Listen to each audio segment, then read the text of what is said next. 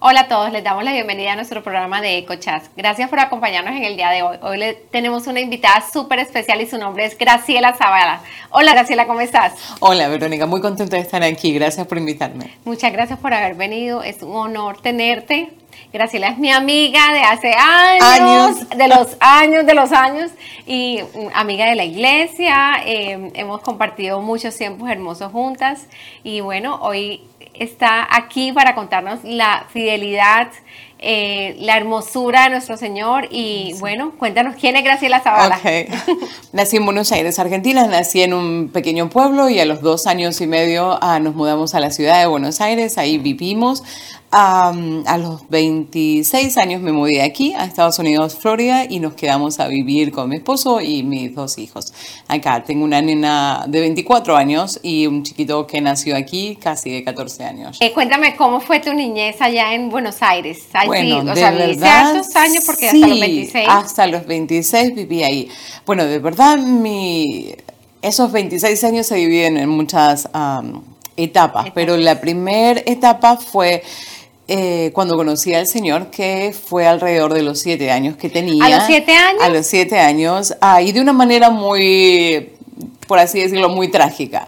nosotros en, febrero jugamos al carnaval con agua y demás, y me había enfermado, me dio neumonía, no me habían dado más, eh, estaba en coma, mm, ya me habían dicho que en realidad iba a morir más que vivir. ¿En coma? Estaba mal y por la gracia del Señor eh, en el barrio había una señora que iba a una iglesia pentecostal. Y eh, esa señora siempre ofrecía orar por nosotros o invitarnos a la iglesia, pero mi mamá no quería, no, nunca le, dio importancia a las cosas del Señor. Religión, cero en mi familia. Y esta señora en el barrio, cuando se enteró que estaban preparando las cosas para, eh, para un funeral, porque ellos me habían dado un promedio de una semana. Y mm, cuando esta señora se enteró, ella le dijo a mi mamá, Antonia, ¿puedo ir a orar por su hija? Y ella le dijo, ¿cuánto me cobra? Porque ya no tenemos más dinero. Dijo, no, nosotros no cobramos por la oración. Y yo abro mis ojos y mi mamá estaba así, apoyada. Y yo le sacudo los brazos y le digo, mamá, mamá, tengo hambre. Y mi mamá por los pasillos salió corriendo, mi hija está bien, mi hija está bien, y los médicos dicen, eso se llama la mejoría de la muerte, se recuperan bien y luego mueren. La mejoría de la muerte tiene 46 años.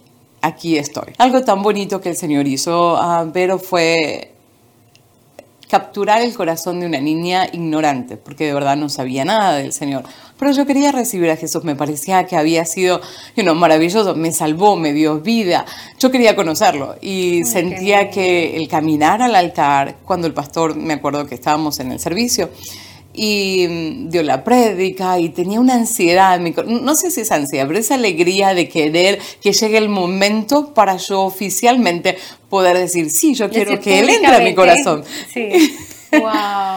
En el periodo de esos dos meses conocimos un matrimonio viejito, como 80 años, unos viejitos que eh, tenían un grupo de vida en su casa y estaban estudiando el libro de Josué. Y ellos ah, nos enseñaban que teníamos que memorizar la palabra de Dios, teníamos que aprenderla, teníamos que repetirla y teníamos que meditar en lo que repetíamos, qué significaba. Y recuerdo hasta el día de hoy que el libro, estudiamos Josué 1, del verso 5 al verso 9, donde dice, nunca te apartarás de esta ley, sino que día y de noche meditarás en él, mira que te mando que te esfuerces, sé valiente, no temas ni desmayes. Y eso fue grabado en mi corazón, sin yo saber que dos o tres semanas más tarde nunca más pisaríamos una iglesia con mi mamá. Y luego no fuimos más a la iglesia hasta que yo cumplí 16 años. Wow. Todo ese periodo no íbamos a la iglesia, mis padres tuvieron situaciones, por diferencias familiares que teníamos, discriminación, mi mamá se había casado con una persona morena, aunque no hay negros en la Argentina, pero había gente morena, entonces la familia de mi mamá son italianos y... Y nada, mi mamá se había casado con un negro, entonces la desheredaron, mis abuelos no eran sumamente ricos, pero sí tenían una buena posición económica. Mm para hacerle el cuento más, más simple, nosotros nos quedamos en la calle. Ah, eso, eso llevó, implicó buscar comida en la calle.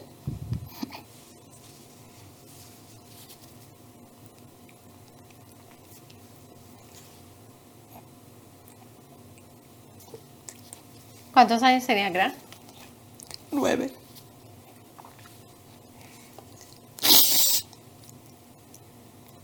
Implicó que yo recordaba la palabra y decía, Señor, tú dijiste que nunca me dejarías. Y, esos versículos venían y, y recuerdo recogiendo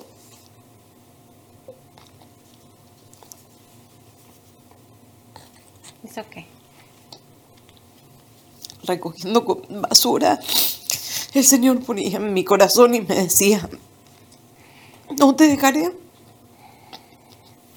y de momentos traía la paz de reírme y yo decía, algo rico voy a encontrar. Mis tíos quisieron adoptarme para que yo continúe con la familia italiana, para que sea parte de ellos cuando era pequeña, pero mi mamá dijo, no, ella es mi hija y donde yo estoy, ella va a estar. Y yo doy gracias a Dios porque, porque hoy soy quien soy, por todo lo que he vivido, porque Dios se ha revelado a mi vida de una manera sumamente especial. Me ha, él ha construido mi fe ladrillo contra ladrillo tras ladrillo haciendo algo sólido.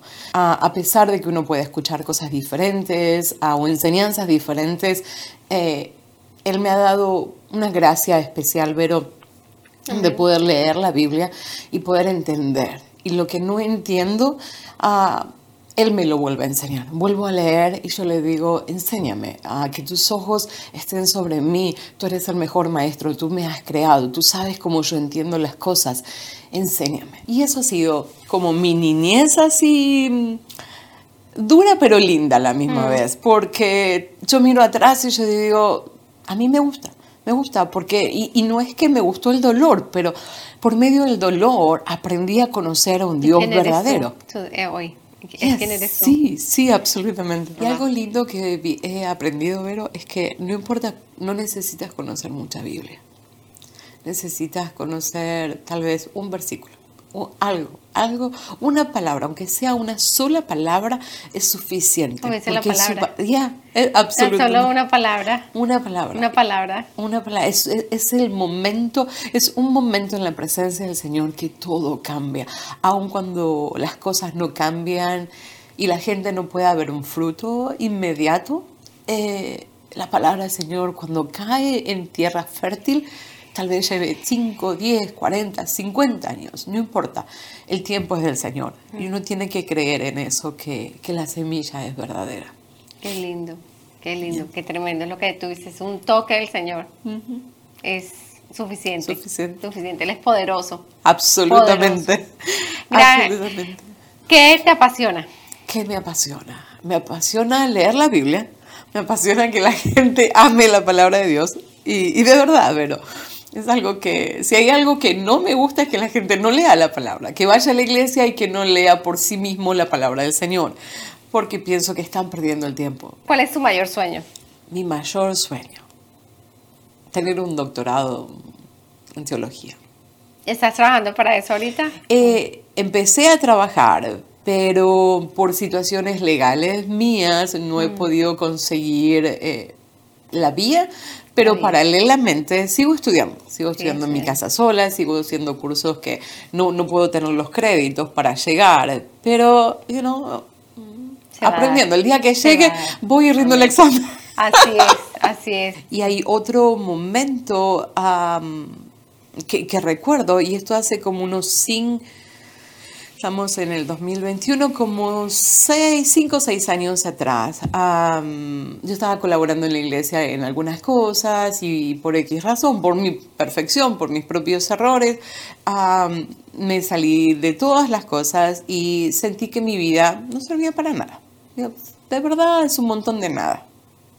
Y esos son los valles y las montañas que tenemos, ¿no? Pero así el Señor nos vuelve a construir. Mm. Y recuerdo ir a un parque a cerca de Hobson y estaba todo quemado, pero el parque. No había nada bonito en esa área. Caminé y caminé, había varios acres y de repente vi un, como una florcita así, un, pastito verde, verde, verde, pero ese verde tan brillante.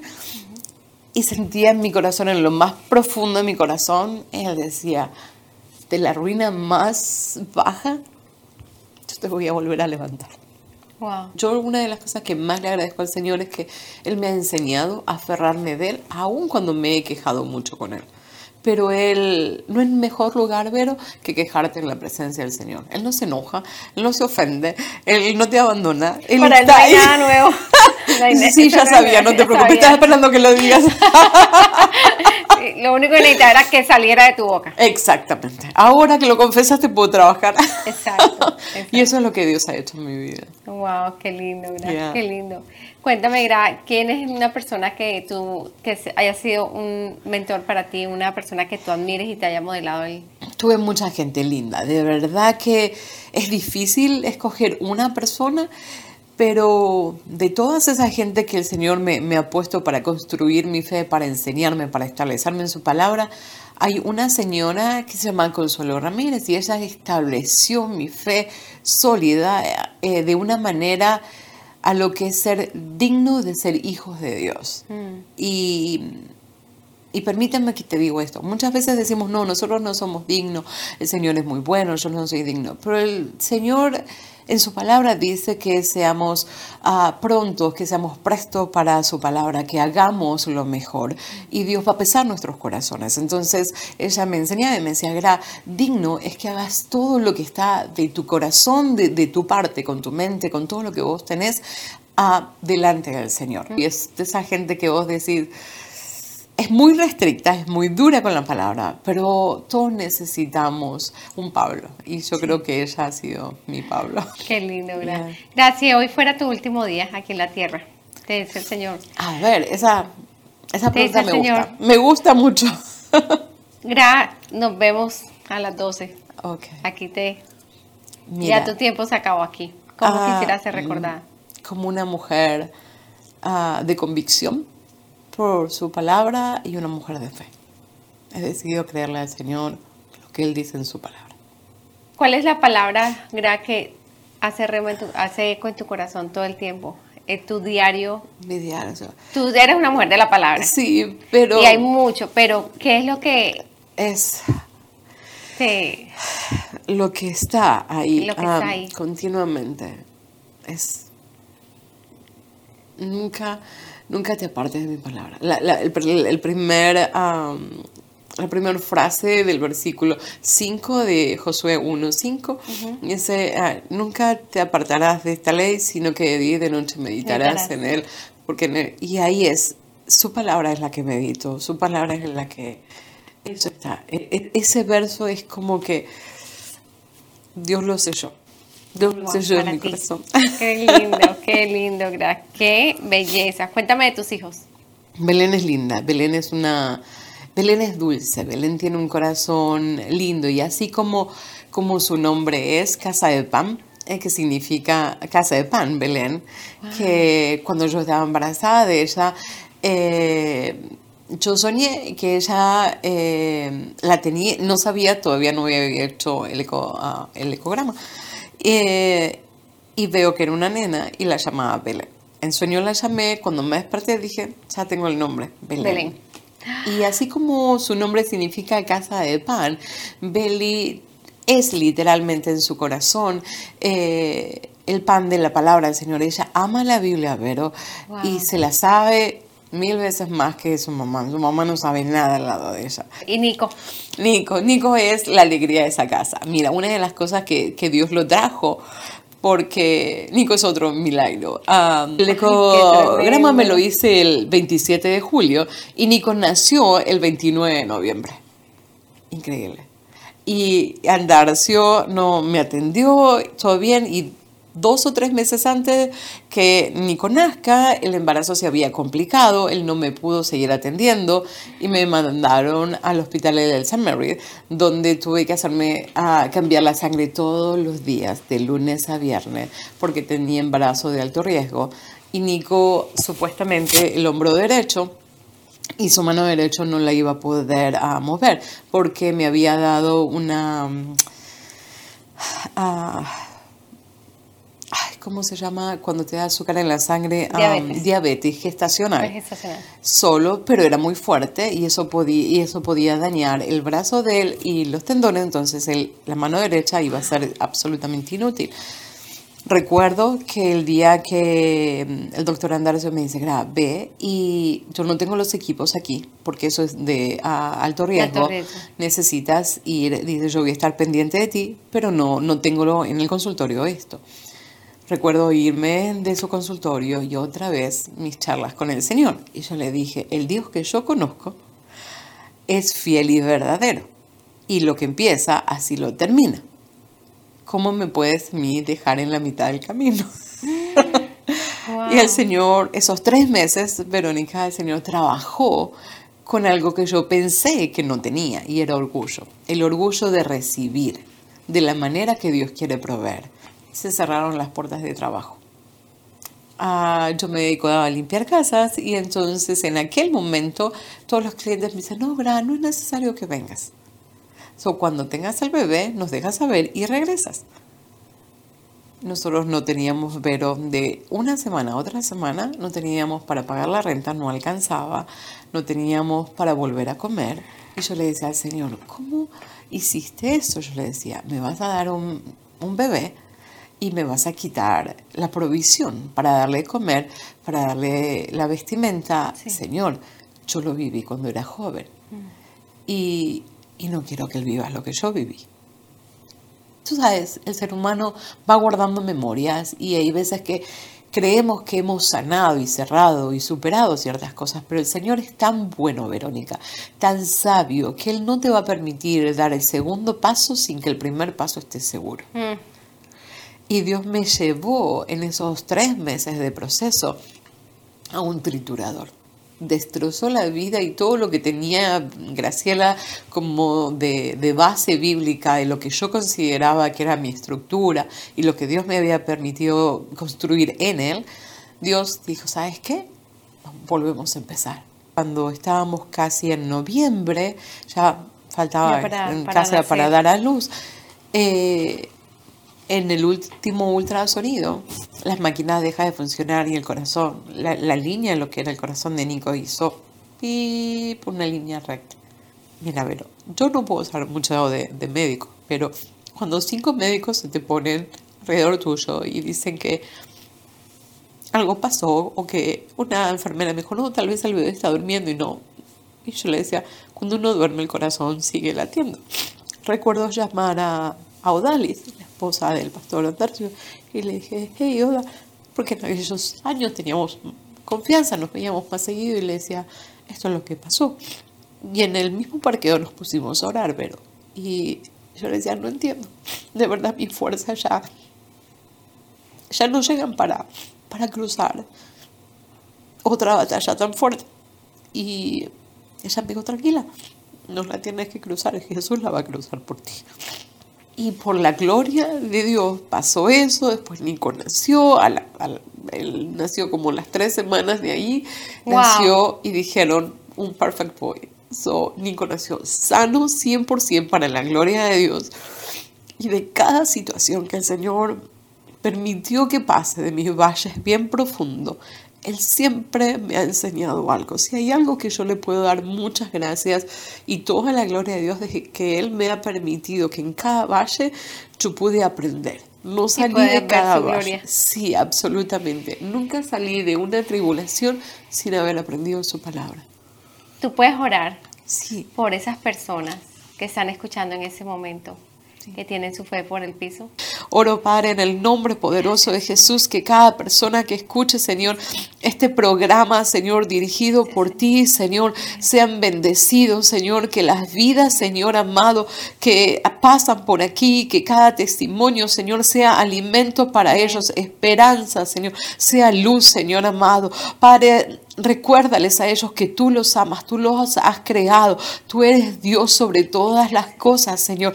Así como tú capturaste mi corazón, Señor, a una corta edad, Señor amado, captura sus corazones ahora, Padre. Cambia sus noches, sus oscuridades, es un día de bendición, Padre. Oro en el nombre de Jesús, Señor, para que tu Santo Espíritu, Señor, entre en ellos, Padre, y puedan ellos recibir, Señor. Padre, oro para que Jesús, Señor amado, pueda entrar a sus corazones, Señor, para que el Espíritu Santo, Señor, pueda, Señor, alumbrar, Señor amado, su, su corazón, Señor amado, y puedan ser llenos, Señor, de esa bendición, de quitar la ceguera, Señor, Alumbra a los que ellos necesitan un Salvador, Señor amado, porque no podemos correr al Salvador cuando no sentimos la necesidad de que alguien nos salve. Pero yo te pido en el nombre de Jesús Espíritu Santo que tú traigas a ellos la necesidad, que abras los ojos de su corazón y que vean, Señor, que hay un Salvador, hay alguien que los ama, hay alguien que se interesa por ellos, hay alguien que puede restaurar, que puede traer sanidad. Padre, yo declaro en el nombre de Jesús, Señor, Señor, sanidad en los corazones, Señor amado. Padre, yo declaro en el nombre de Jesús, Señor amado, que la sangre poderosa de Jesús sana, restaura, vuelve a crear nuevas mentes, nuevos corazones, Señor. Padre, yo declaro en el nombre de Jesús, Señor, que tú, Señor, te haces eco, Señor, a sus mentes, a sus corazones y te haces presente porque tú eres un Dios activo, Señor. Tú miras las lágrimas, Señor, en las almohadas noche tras noche, en los silencios, en los autos, Señor amado, donde la desesperación llega, donde la ansiedad, Señor, donde no hay confianza tú te haces presente, Señor amado. Yo oro, Padre, en el nombre de Jesús, Señor, por cada mujer, por cada hombre, por cada niño, Señor, que escuche, Señor, este programa, que sea un programa que alimente el corazón, que traiga luz al alma, Padre, que pueda salvar, Señor, porque tú eres el Salvador. Solo en Jesús hay esperanza. Tú eres el camino, la verdad y la vida, Señor amado.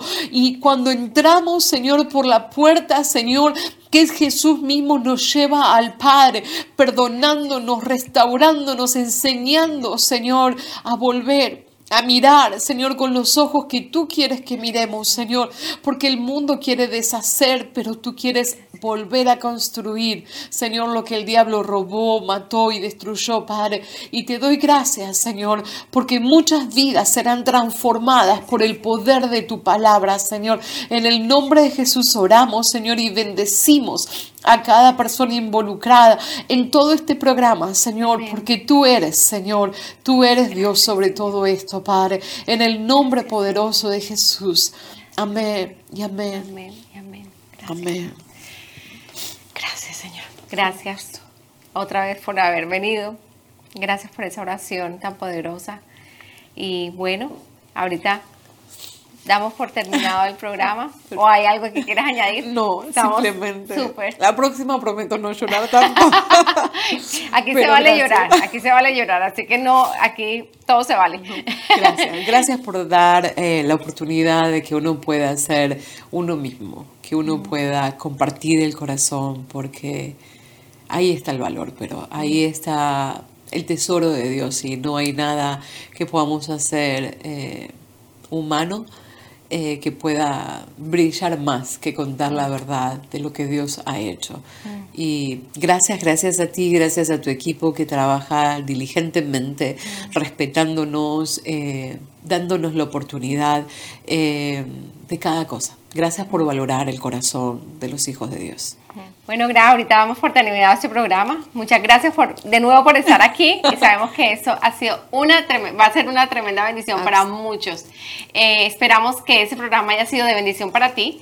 Y recuerda que esta historia de fe está disponible en nuestros canales de YouTube, Spotify, iTunes, Google Podcast, entre otras plataformas. Comenta, comparte, dale me gusta y haz clic en la campana de notificaciones para que estés al día con nuestras últimas publicaciones. Nos vemos en la próxima. Chao.